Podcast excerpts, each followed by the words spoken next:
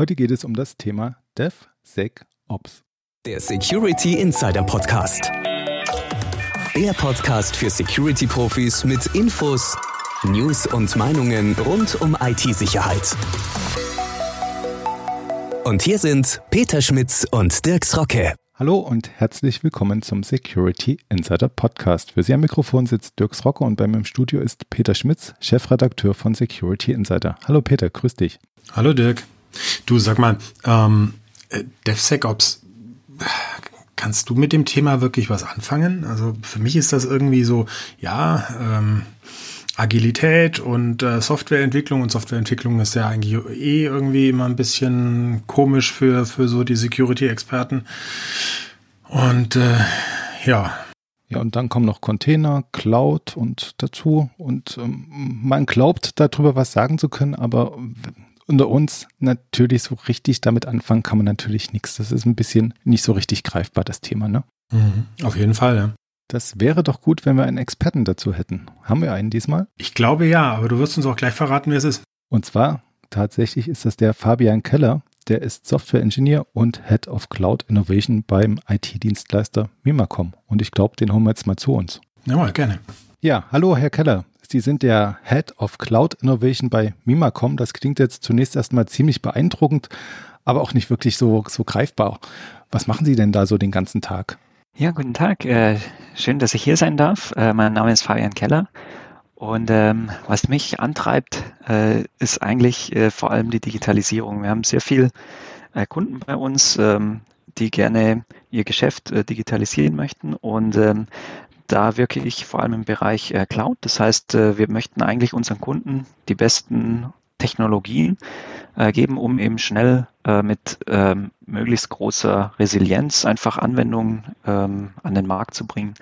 Und da ist natürlich im ganzen Cloud-Bereich ähm, auch sehr viel DevOps gefragt, mit dem man halt sehr viel sich selber um Dinge kümmert. Und da spielt auch Security einfach eine zentrale Rolle. Mhm. Ähm, auf meiner Seite aus nochmal Hallo. Ähm, ja, äh, DevOps und äh, DevSecOps, also die Security-Aspekte äh, quasi in DevOps integriert. Ähm, können Sie das vielleicht mal grob zusammenfassen? Was, was steckt denn da eigentlich dahinter? Fangen wir mal mit DevOps an, alleine, und mhm. äh, fügen nachher noch Security dazu. Ja. Ähm, DevOps ist ja also es ist nicht ganz neu, aber äh, früher hat man äh, IT ja sehr anders betrieben. Das heißt, ähm, wenn man jetzt so aus der traditionellen IT kommt, hat man meistens äh, eine Entwicklungsabteilung, äh, die einfach eine Software schreibt. Und äh, wenn die Software geschrieben ist und die Features da sind, wird die Software, wie sie ist, quasi an den IT-Betrieb übergeben. Und der kümmert sich dann darum, äh, die Anwendung irgendwie auf Servern zu deployen, die laufen zu lassen, zu überwachen. Und ähm, eben komplett den, den betrieblichen, die betriebliche Verantwortung für die Anwendung zu übernehmen. Und man hat eben festgestellt, dass es häufig äh, einfach bremst. Das heißt, die Entwickler bauen die Anwendung vielleicht sogar schlechter, also nicht optimal für den Betrieb geeignet. Der Betrieb versteht nicht, warum schlägt die Anwendung fehl, kann eigentlich den Fehler nicht suchen. Und ähm, da kam man eigentlich auf die Idee, diese Silos äh, organisatorisch auch einzureißen und äh, beide Verantwortlichkeiten eigentlich in ein Team zu tun, äh, das DevOps-Team, das dann sowohl die Anwendung entwickelt als auch selber betreibt. Und ähm, das führt natürlich ähm, zu, einer, zu einer größeren Verantwortung vom Team und natürlich auch zu einer höheren äh, Lernbereitschaft, weil man hat einfach mehr Dinge, um die man sich kümmern muss, äh, mehr Variablen.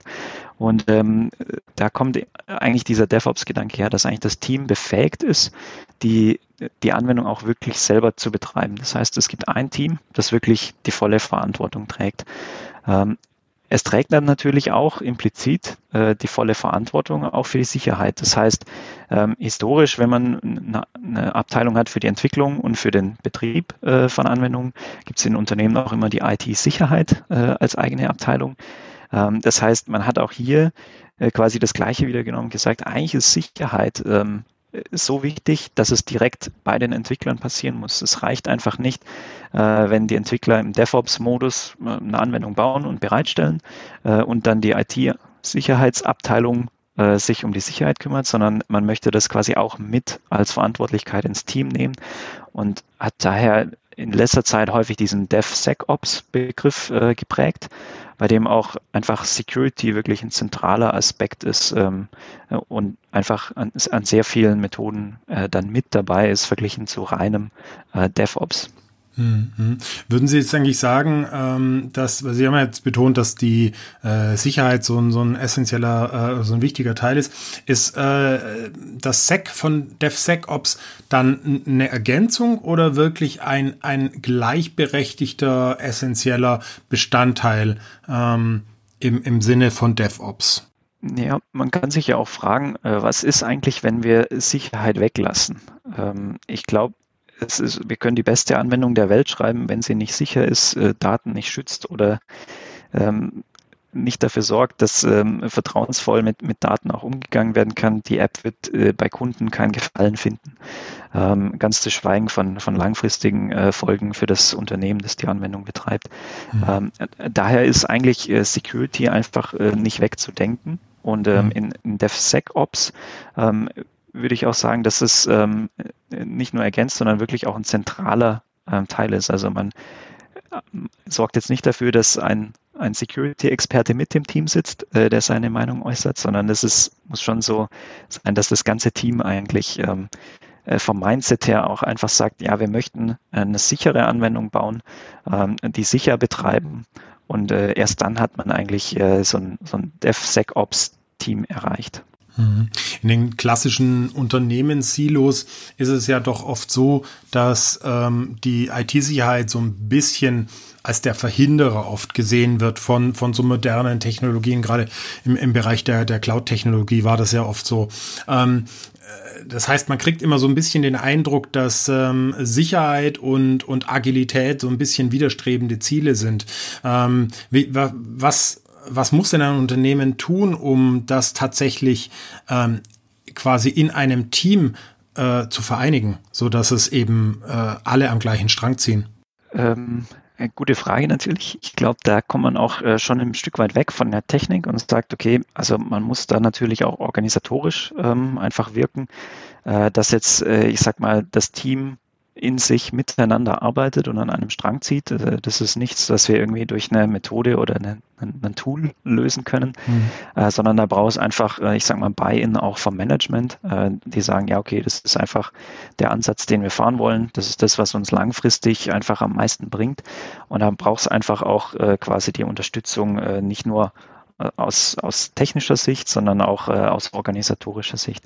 Ich glaube, wenn man auch sagt, ähm, IT, die IT-Abteilung behindert ähm, einen agilen Prozess, ähm, ja, das kann schon sein. Ähm, das historisch ähm, wie eine IT-Sicherheitsabteilung ist ja häufig äh, so entstanden, dass man sagt, ja, okay, wir wollen die Dinge, ähm, die wir betreiben, erstmal untersuchen, analysieren, haben die Schwachstellen und, und wenn sie dann gut sind, dann betreiben wir den Server, wir patchen den, wir, wir kümmern uns um den, sorgen dafür, dass er gut ist und man versucht eigentlich so wenig wie möglich zu ändern. Das heißt, eigentlich ist die IT-Sicher, also Sicherheitsabteilung im klassischen Sinne äh, dazu fast schon incentiviert zu sagen, ja, am besten nichts ändern, maximal patchen.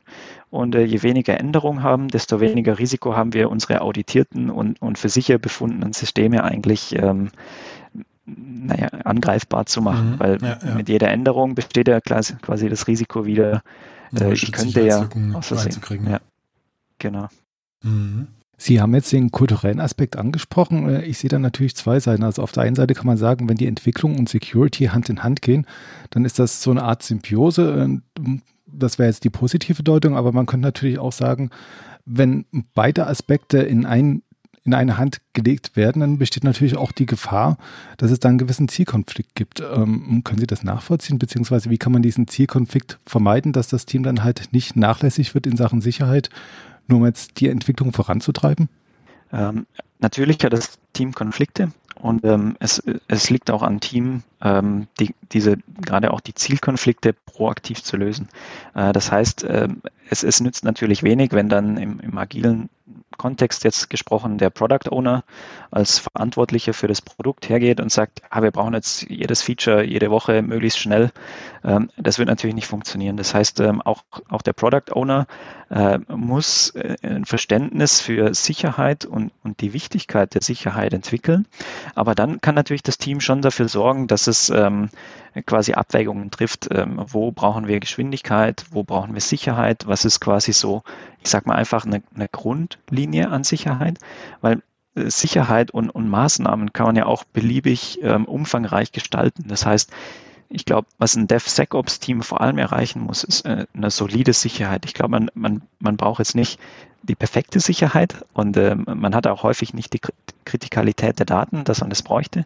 Aber man muss einfach sehr, sehr gut ähm, darin sein, so eine, so eine Baseline einfach an, an Sicherheit in, in eine App reinzubringen. Und das ist die Aufgabe vor allem äh, vom DevSecOps-Team. Können Sie da eventuell ein Beispiel nennen, also was jetzt so eine Baseline an Sicherheit sein sollte, die damit reinwachsen soll, beziehungsweise wie man die dann auch umsetzt und welche Tools damit reinspielen? Mhm. Also wir können ja mal als Beispiel eine App nehmen, ähm, bei der man, äh, sagen wir mal, es ist ein, ein, mittelständischer Maschinenbauer, ähm, der ich sage mal, einfach eine, eine App entwickelt ähm, auf einem mobilen Endgerät, sei es ein Smartphone oder ein Tablet, bei dem ich jetzt ähm, auf einer eine Kamera auf die Maschine halte und die mir dann das Ersatzteil ähm, gibt ähm, oder anzeigt, ähm, was halt genau zur Maschine passt, dass ich dann bestellen kann. Das heißt, hier habe ich ja schon ganz viele Ansätze von, von Sicherheit. Ich habe erstmal das Gerät in, in, im Shopfloor, ähm, die Leute benutzen es und ähm, in der klassischen Entwicklung hätte ich jetzt einfach so eine App gebaut, den Nutzern gegeben und ähm, das wird schon funktionieren. Im agilen um Kontext würde man jetzt eher hingehen und sagen, okay, lass uns mal eine erste Version bauen äh, von, von so einer App ähm, und schauen, wie die Leute damit interagieren. Das heißt, da würde ich erstmal feststellen, okay, ähm, das Gerät wird eigentlich ähm, von mehreren äh, Mitarbeitern geteilt. Das heißt, das wandert. Man, man, braucht vielleicht Accounts, man muss dafür sicherstellen, dass äh, Leute einfach zwischen den Accounts wechseln können. Und da merkt man schon, okay, also wenn ich quasi den Arbeitsfluss der, der Mitarbeiter, die das Produkt am Ende einsetzen, zum Beispiel äh, sehr komplex gestalte, werden Sicherheitsfunktionen ähm, automatisch ausgehebelt werden. Dann wird das Gerät vielleicht entsperrt oder gar nicht gesperrt oder man, man macht andere Dinge, um, um darum zu kommen. Das heißt, man sollte eigentlich schon dort quasi immer schauen, was machen eigentlich die Benutzer, wie machen die das sicher und kann dann dort ähm, an verschiedenen Stellen eingreifen. Beispielsweise könnte man ja sagen, okay, wenn ein Ersatzteil bestellt wird, äh, das einen bestimmten Wert übersteigt, muss quasi eine Freigabe durch den Vorgesetzten erfolgen oder andere Dinge. Das heißt, man kann auch allein schon aus fachlicher Sicht einfach ein, ein höheres Maß an, an, Sicherheit einbringen. Das ist, ist noch gar nicht äh, technisch, wo man sagt, okay, wie könnte man jetzt technisch angreifen? Aber allein schon aus, aus fachlicher Prozesssicht, äh, wie, wie kann die App eigentlich äh, dem Kunden helfen, möglichst sicher ähm, den Anwendungsfall äh, abzudecken. Hm. Also Sie sagen damit durch dieses ähm, ja Städte anpassen an die Prozesse an sich, äh, parallel zur Entwicklung, kann man auch eine Sicherheit einbauen, die man sonst vielleicht gar nicht bedacht hätte. Also wenn man das Projekt einmal als monolithisches Ganzes abschließen würde, dann hätte man quasi Überlegungen gar nicht gemacht, die man so in diesem iterativen Prozess ja mehr oder weniger dann noch nebenbei, nebenher mitbekommt, oder? Genau richtig, ja weil eben gerade durch die Nähe von dem, von dem, wie man das Produkt am Ende nutzt, äh, ist halt da wirklich essentiell, um herauszufinden, was, was braucht es eigentlich. Hm. Nähern wir uns jetzt aber der Technik mal wieder, also gehen wir ein bisschen weg von dem Prozess und gehen zurück zur Technik. Von welchen Release-Zyklen reden wir denn da bei so einer DevOps-Entwicklung überhaupt? Äh, das kann sehr unterschiedlich sein. Ähm, ich weiß auch nicht, ob es da wirklich so eine harte Zahl gibt, wo man sagt, jetzt ist DevOps und jetzt nicht mehr. Ich glaube, was man sich orientieren kann, ist, ähm, wenn man ähm, quasi eine wochenweise Release-Zyklen hat, äh, dann ist man schon eher, sage ich mal, in einem DevOps-Team unterwegs. Release-Zyklen können aber auch täglich bis stündlich sein, also in, in ganz schnellen äh, Teams. Äh, das mag ja auch nicht überall sinnvoll sein, aber zumindest äh, gibt es das auch bei Teams. Ähm, ich glaube, was, wo, wo, es langsam wieder schwieriger wird, ist, wenn man in den Bereich Monate kommt, ähm, wo man sagt, okay, wenn ich jetzt alle sechs Monate ein Release habe, ähm, dann ist das nicht mehr ganz so iterativ, weil da ist der, der Zeitraum einfach zu lange, äh, dass wenn ich jetzt auch einen Security Fix erst in sechs Monaten deployen kann, ähm, da würde ich mir schon Gedanken machen. Also also mehr Gedanken über Sicherheit machen. Äh, weil wenn ich quasi äh, den, den, das Release verbocke und einen Fix einbaue und dann halt sechs Monate warten muss, bis, bis der quasi repariert werden kann. Ich meine, Hotfix kann vielleicht immer noch möglich sein, ähm, aber generell ist, ist es dann einfach zu langsam. Und man sagt, ja, die, das ist quasi einfach zu, zu langsam, um, um, um diesen DevOps-Fluss ähm, iterativ und agil zu halten. Hm. Lassen Sie mich dieses Extrem mit diesen stundenweisen Releases gleich nochmal aufgreifen. Ähm, da sehe ich jetzt wieder die Gefahr, dass einem da ja doch noch irgendwie was beim Coden durchrutschen könnte. Irgendwie eine Sicherheitsschwachstelle, die man jetzt so schnell nicht sieht. Wie kann man denn da sicherstellen, dass sowas nicht passiert? Ähm, man kann natürlich zum einen, also das Gute ist, wenn man stündlich released, man kann auch stündlich den Fix deployen. Ähm, das heißt, äh, man hat einfach schon durch den Prozess sichergestellt, dass ich möglichst schnell auf, auf Dinge reagieren kann. Äh, das ist das eine, was einem ein, ein gutes Gefühl gibt.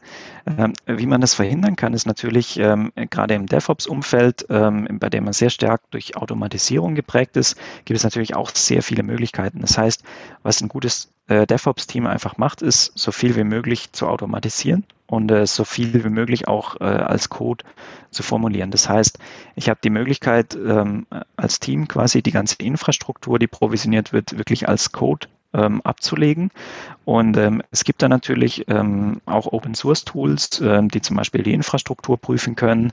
Ähm, man kann durch das, dass es Code ist, ist eine gewisse Auditierbarkeit herstellen. Man kann äh, Code-Reviews einbauen, ähm, die verhindern, dass äh, eine Person zum Beispiel im Alleingang äh, Dinge ändern kann.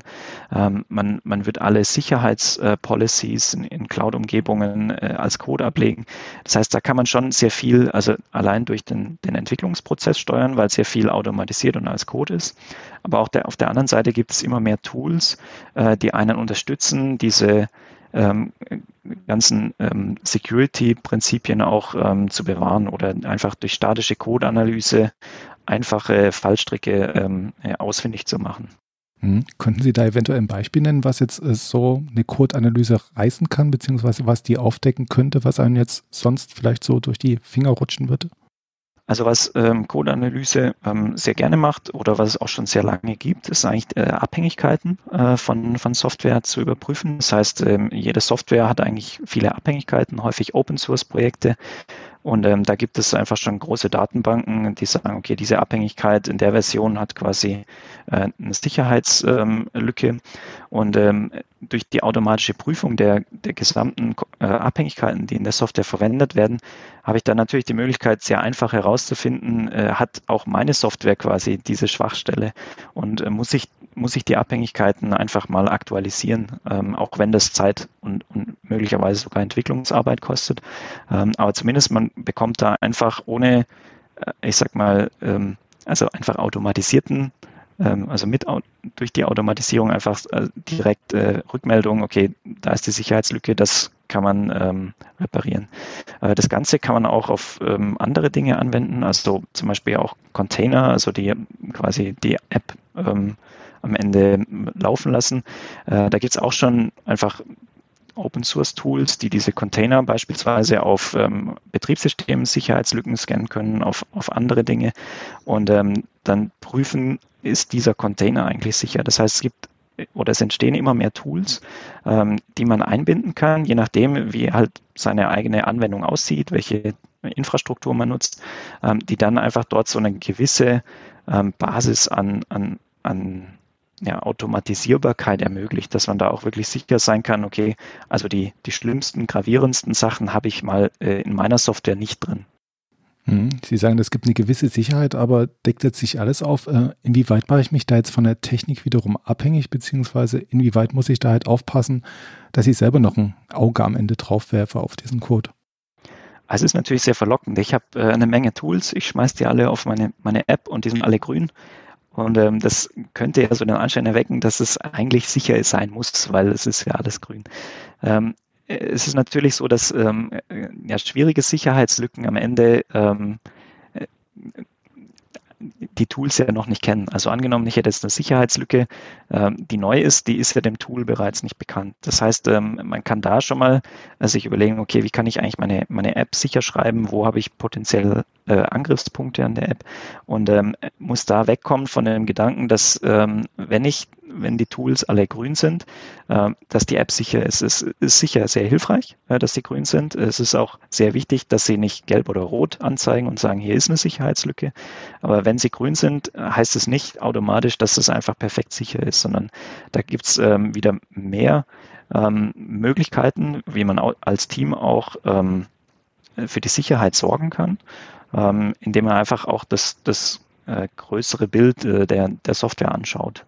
Hm. Wenn man das größere Bild eh schon mal anschauen muss, ist man dann nicht schon wieder an der Stelle, wo man einen Schritt zurückgehen muss, also von diesem DevOps-Ansatz, beziehungsweise auch bildlich gesprochen von seinem eigenen Code, beziehungsweise der Anwendung um das große Ganze nochmal zu betrachten, weil wenn ich jetzt Stück für Stück release, könnte ich mir vorstellen, dass man in der Gesamtarchitektur dann doch noch irgendwie eine Schwachstelle findet, die in den Einzelteilen nicht so vorhanden ist. Ja. Ähm, es ist natürlich so, dass wenn man ähm, die Gesamtarchitektur anschaut, es ist ja häufig auch nicht nur ein Team, äh, das, das die gesamte IT-Landschaft baut, sondern es ist ja aufgeteilt auf mehrere Teams. Äh, die Komponenten, die von den Teams entwickeln werden, arbeiten in, in gewisser Weise zusammen.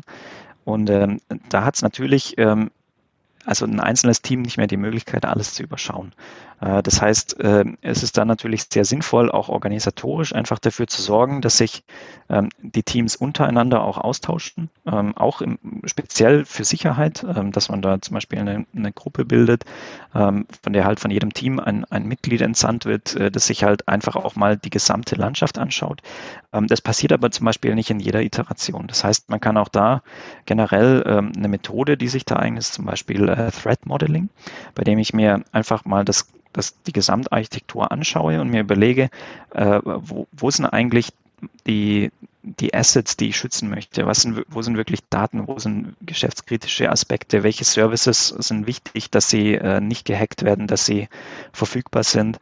Und ähm, kann mir dann auf der gleichen, ähm, im gleichen Zug noch überlegen, welche Aktoren habe ich potenziell. Also das heißt, zum einen habe ich natürlich den Hacker als Angreifer, der, den ich ja fürchte und der möglicherweise extern ist und von außen das System angreifen kann. Äh, man muss aber auch immer ein bisschen nach innen schauen, ähm, weil gerade heute ist es schon auch so, dass äh, durch Social Engineering eigentlich äh, es viel einfacher ist, in Systeme einzudringen. Das heißt, wenn der Entwickler potenziell ähm, gehackt wird, also sein Laptop kompromittiert ist, ähm, hat der Angreifer natürlich dieselben Rechte wie der Entwickler. Und dann ist natürlich, okay, der Entwickler mit seinen Rechten könnte natürlich sehr viel mehr anstellen, als jetzt ähm, das früher der Fall war, weil er heute ja im, im DevOps-Team ist und, und auch Zugänge zu den Produktionssystemen hat. Und da muss man dann natürlich schauen, okay, äh, welche Gefahren kommen da? Das heißt, ähm, wenn ich die Systemlandschaft habe, ähm, die schützenswerten äh, Dinge identifiziert habe und die Aktoren, äh, überlege ich mir, wo sind eigentlich ähm, die Gefahren? Also äh, welche potenziellen äh, Sicherheitsschwachstellen oder Abläufe könnte ein Angreifer potenziell nutzen, äh, um sich an die, ähm, also an die Assets äh, heranzuwagen. Und ähm, dann kann ich natürlich ähm, entweder das Risiko in Kauf nehmen. Ähm, das Wichtige ist schon mal, ich habe es identifiziert, ich habe es äh, dokumentiert. Äh, das heißt, eine Maßnahme wäre, man nimmt das Risiko in Kauf ähm, oder man entwickelt einfach ähm, eine Gegenmaßnahme. Das heißt, ich überlege mir, okay, was könnte ich tun, um diese Schwachstelle ähm, äh, einfach zu entfernen vom, von, von der Gesamtarchitektur. Mhm. Sie haben jetzt schon einige Angriffsflächen genannt, die dabei auftreten könnten. Also jetzt seien es die veränderten Rollen von den Entwicklern, die jetzt auch für die Sicherheit zuständig sind, beziehungsweise dass man sich überlegt, wo begehrenswerte Datenpötte irgendwo rumliegen in der Software. Ähm, Gibt es dafür auch ja, Frameworks, dass man das gezielt durchgehen kann? Oder ist das wirklich eine Sache, die man sich äh, ja im Team durch den Kopf gehen lassen müsste, indem man sich einfach mal zusammensetzt und in dem speziellen Fall schaut? Also gibt es jetzt ein Framework, wo man halt diese Fragen stellt oder muss man das wirklich individuell von Fall zu Fall klären? Also es ergibt natürlich auf jeden Fall Sinn, jeden Fall einzeln anzuschauen, ähm, weil es hat immer unterschiedliche, einen unterschiedlichen Kontext. Ich glaube, eine Lösung, die für alle funktioniert, ähm, gibt es da nicht. Ähm, aber man stellt sich natürlich schon immer die gleichen Fragen. Also wer, äh, wo sind eigentlich die schützenswerten Dinge? Ähm, und, und denen muss man auf die Spur kommen. Äh, das heißt, da tut man sich schon einen großen Gefallen, wenn man das vor allem systematisch und regelmäßig angeht. Äh, ich glaube, es ist noch gar nicht wichtig zu sagen, ja, es gibt hier das Framework, das ist die Lösung, ähm, sondern es geht vielmehr darum, dass man vom Mindset her sagt, äh, wir möchten das machen, das ist uns wichtig, äh, wir machen das regelmäßig und wir geben dem auch Priorität. Äh, das heißt, hier ist auch wieder äh, schon ganz klar der Fall, dass man sagt, ähm, die Regelmäßigkeit ist eigentlich viel wichtiger als jetzt die konkrete Methode. Weil, also ich meine, es ist natürlich wichtig, dass es dokumentiert wird und dass man äh, also lernt äh, und nicht alle äh, drei Monate sich die gleichen äh, Dinge anschaut. Ähm, das ist natürlich schon sehr wichtig, aber diese Regelmäßigkeit ist eigentlich das viel Wichtigere, weil man arbeitet ja iterativ. Das heißt, Dinge können sich auch ändern äh, von, von einem Assessment, sage ich jetzt mal, zum nächsten. Und da ist es natürlich schon wichtig, dass, ähm, dass man einfach äh, regelmäßig äh, die Dinge sich anschaut. Wenn wir uns, den, uns jetzt den ganzen Prozess quasi mal angeschaut, wir haben uns Thema Mindset mal angeschaut, wir haben uns auch die Tools und die, die Sicherheitsprozesse dahinter angeschaut. Aber wenn wir jetzt mal einen Schritt zurückgehen und mal, ähm, wir hatten vorher das Beispiel von einem, einem äh, mittelständischen Maschinenbauer, also wenn wir uns mal einen, einen Fall anschauen von einem Unternehmen, das bisher eigentlich noch gar nicht wirklich ähm, viel in der Softwareentwicklung und schon gar nicht in der agilen Entwicklung unterwegs ist. Wir haben ja gerade DevSecOps wird ja häufiger auch als äh, Security by Default, Security by Design ähm, bezeichnet oder spielt da eine Rolle. Und ähm, jetzt meine Frage, wie geht denn jemand, ein Unternehmen, das bisher wirklich noch nicht tief in der Softwareentwicklung drin war, wie geht das denn so ein DevSecOps-Projekt äh, am sinnvollsten an? Ähm, holt das sich externe Unterstützung oder ähm, kann man sowas auch wirklich von null auf ähm, alleine schaffen? Ähm, was, was sind denn da die wichtigsten Schritte, die man so gehen muss? Also ich denke, äh, natürlich, äh, man kann alles alleine schaffen. Da bin ich fest überzeugt. Ähm, die Frage ist halt immer, wie viel Zeit möchte man sich dazu lassen? Das ist, glaube ich, am Ende auch ein bisschen eine Investmentfrage. Ähm, was ich persönlich sehr wichtig finde, ist auch gerade, wenn man externe Leute dazu nimmt. Ähm, äh, wenn externe Leute gehen, nehmen sie auch das Wissen mit. Das heißt, äh, auch insgesamt von der, vom DevOps-Mindset her ist einfach ein Enablement einfach sehr wichtig. Das heißt, äh, langfristig muss man einfach schauen, dass eigene Mitarbeiter einfach geschult werden, ähm, dass sie einfach auch so eine gewisse ähm, Awareness haben für, für, für Themen, äh, für Sicherheit.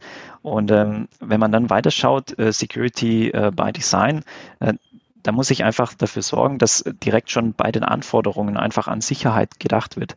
Äh, das heißt, Sicherheit wird einfach in Teams ein zentraler Aspekt. Äh, das heißt, es sollte auch im Team zum Beispiel einfach eine Rolle geben, äh, der explizit auf Sicherheit achtet.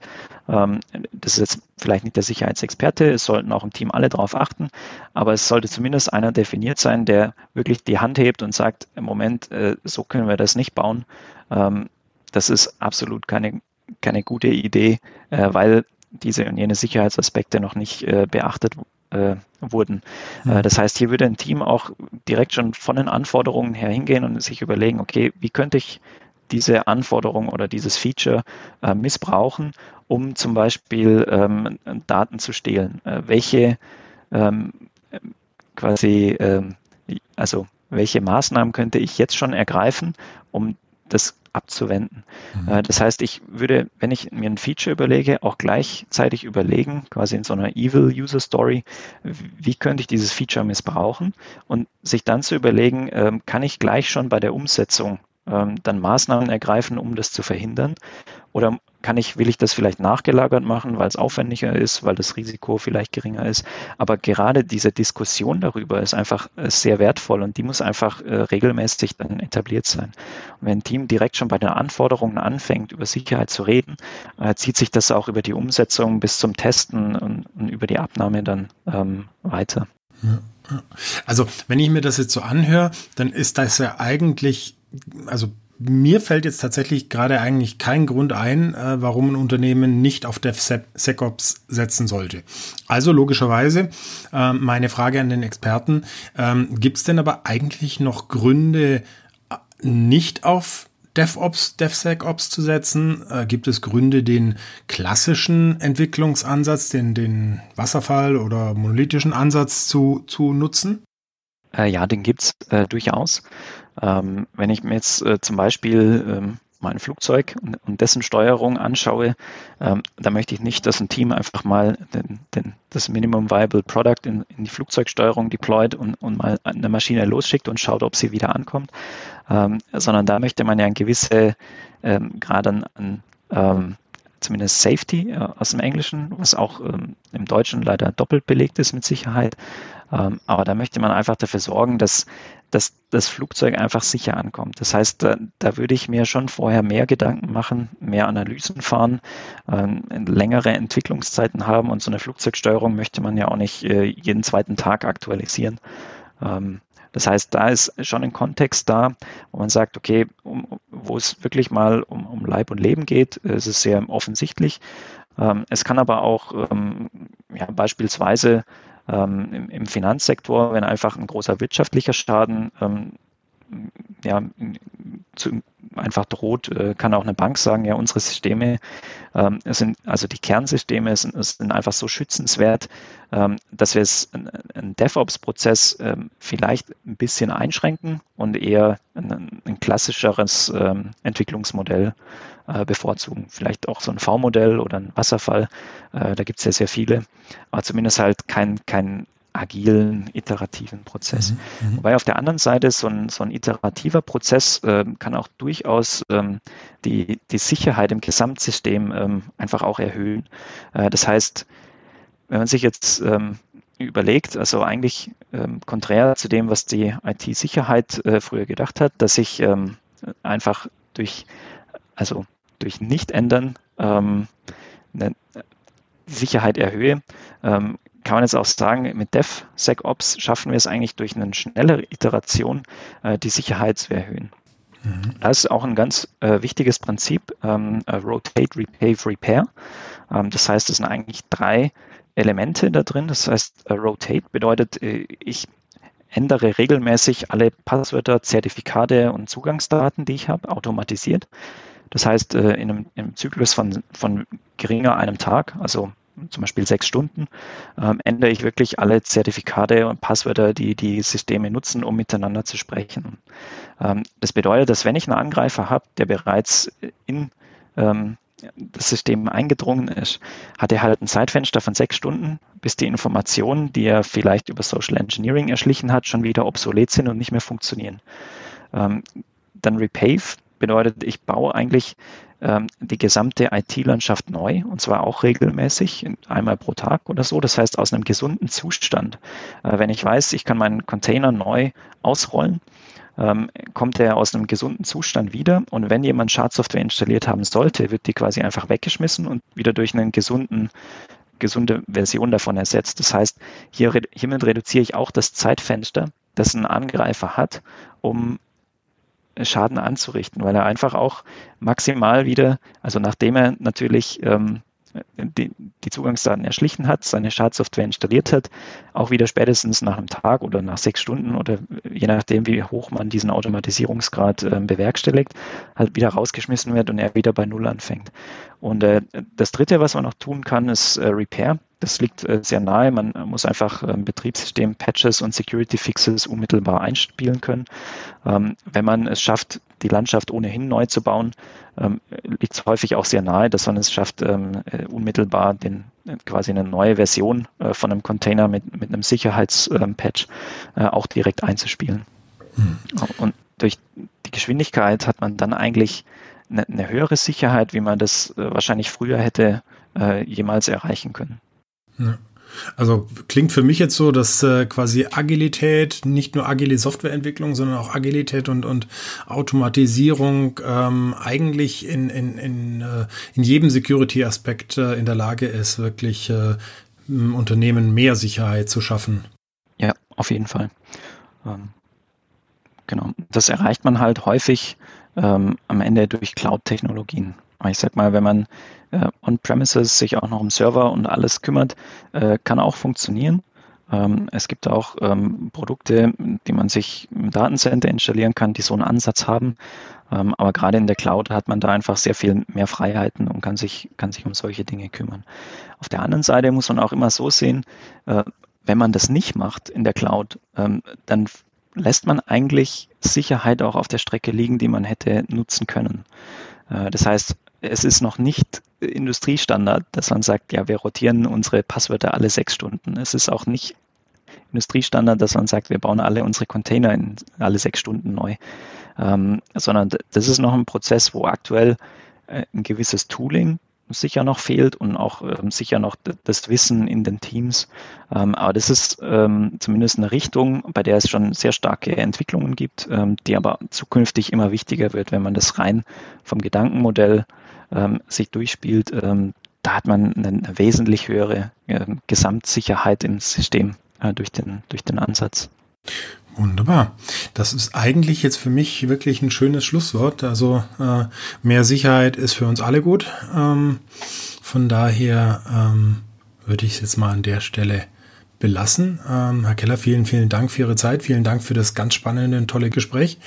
Und äh, ja, ähm, liebe Zuhörerinnen und Zuhörer, vielen Dank fürs Dabeisein. Und ähm, wie immer, bleiben Sie sicher, bleiben Sie gesund und bis zum nächsten Mal. Das war der Security Insider Podcast. Der Podcast für Security-Profis mit Infos, News und Meinungen rund um IT-Sicherheit.